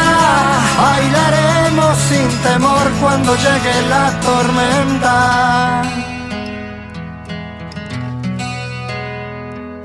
Quisiera ser la nota más alta que llegas cuando cantas matando el lamento, lamer tus heridas y secar tu tormento para que al final te rías y no solo hacia adentro. Quisiera ser la letra que sigues al pie, la misma en la que te sujetas cuando vas a caer. Quisiera ser lo que te vendo, los consejos que nunca mantengo, ni tengo pero que querría tener. Quisiera querer como quiero que me quieran, ni poco ni bastante, aunque me basta con que a mí me quieran bien. Que de tanto hacerlo me deshagan, rehagan y me hagan un lugar al que al final quiera volver. Y aunque a veces no conozca al que era antes, no pierdo de vista lo importante. Ya sabes que aunque quiera nunca te lo pagaría. ¿Cómo saldar la deuda? ¿Quién te salvó la vida? Y entregarte el corazón, que siempre lo lleves cerca. Si algún día me perdí, no dudes que estoy de vuelta. Y entregarte el corazón, dar todo lo que tenga. Bailaremos sin temor cuando llegue la tormenta. Y sabrás que todo lo que quiero es lo que tengo para dar. Puedo tirar con tu cariño y con lo puesto, que no nos falten nunca ganas de volar. Quisiera ser más bueno, pero a veces no me escucho. Tener lo que merezco, ni poco ni mucho.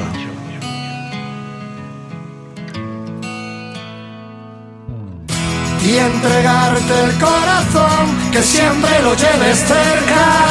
Si algún día me perdí, no dudes que estoy de vuelta. Y entregarte el corazón, dar todo lo que tenga. Bailaremos sin temor cuando llegue la tormenta. Subiremos el telón, bailaremos sin pudor, quedará sin atención todo lo que nos molesta y entregarte el corazón, que siempre lo lleves cerca, bailaremos sin pudor.